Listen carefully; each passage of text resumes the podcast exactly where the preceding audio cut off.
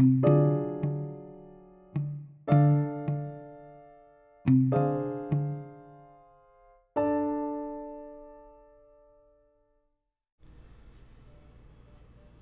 razón delirante.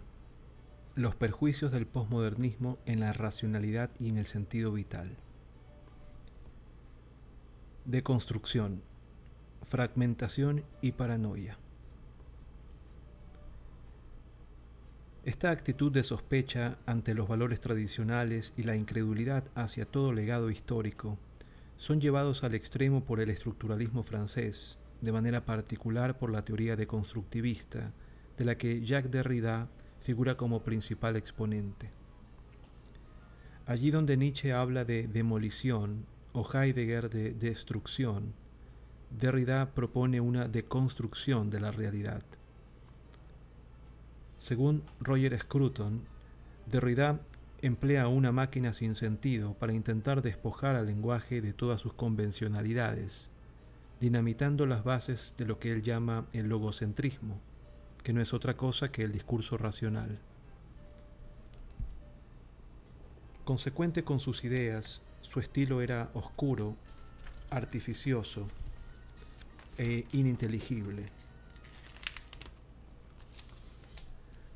A través de un malabarismo verbal y una curiosa manía por los neologismos, se propuso desmantelar o desestabilizar, ambos son sinónimos de, de construir, los cimientos del pensamiento occidental, negando la posibilidad de todo conocimiento o verdad. Para Derrida, en filosofía nadie ha podido demostrar que la verdad sea verdadera ni que tenga ningún valor científico, dice Derrida. Inicia así un ataque deliberado y sistemático a la noción misma de verdad, empezando por el lenguaje, primer objetivo de toda revolución, como ha enseñado Orwell. El ensañamiento con el lenguaje parte del presupuesto de que es a través de esta herramienta humana como se han creado arbitrariamente los significados por parte de quienes han ejercido históricamente el poder, estableciendo una asimetría entre los opresores y los oprimidos, que puede verse reflejada incluso en la forma en que oponemos ciertos conceptos cotidianos, lo blanco y lo negro, hombre y mujer, izquierda-derecha, verdadero, falso, etc.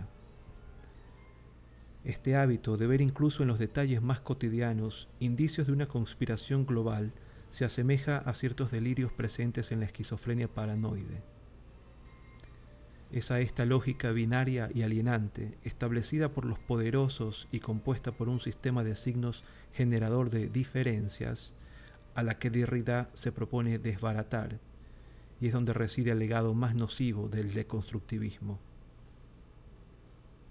En palabras de Scruton, la teoría deconstructivista se ha convertido en un elemento tóxico y venenoso de sinsentido, hoy sólidamente incrustado en la historia intelectual como la mecánica de Newton. Asimismo, Johnson señala que el pensamiento derridiano constituyó un factor de primer orden en la sensibilidad posmoderna que permitió que un texto contase con tantas lecturas como lectores. La consecuencia más grave de todo esto, nuevamente, es la reducción del mundo a la mera voluntad e interpretación, el homo mensura de los sofistas llevado a la caricatura.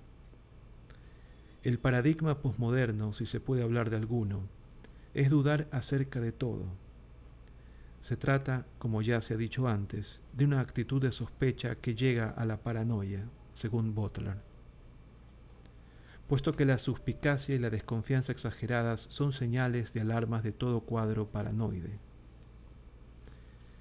La verdad, la historia, el lenguaje, todo debe cuestionarse o repensarse, palabra de moda pero no precisamente para reconstruirse con nuevos planteamientos. Así, el ser humano y su entorno ya no son elementos estables y como la realidad puede cambiar en todo momento, no es posible confiar en ella. En estas tierras movedizas de una cultura líquida, Bauman, dicha inconsistencia se traspasa al individuo que la sufre tanto en sus relaciones afectivas, laborales y consigo mismo. El sujeto posmoderno deconstruye su mundo ad infinitum y lo mismo hace con su identidad. La fragmenta y la cuestiona incesantemente porque no hay interpretación definitiva que satisfaga. Al respecto, Richard Tarnas identifica en la mentalidad posmoderna un sentimiento angustiante ante la incertidumbre, generado por un relativismo y un pluralismo sin fin, que muchas veces termina en la incoherencia. Un claro ejemplo de esta incongruencia posmoderna, consecuencia directa de la teoría deconstructivista, será la paradójica proclamación de la muerte del autor por parte de otros autores, tema que se trata en el siguiente punto.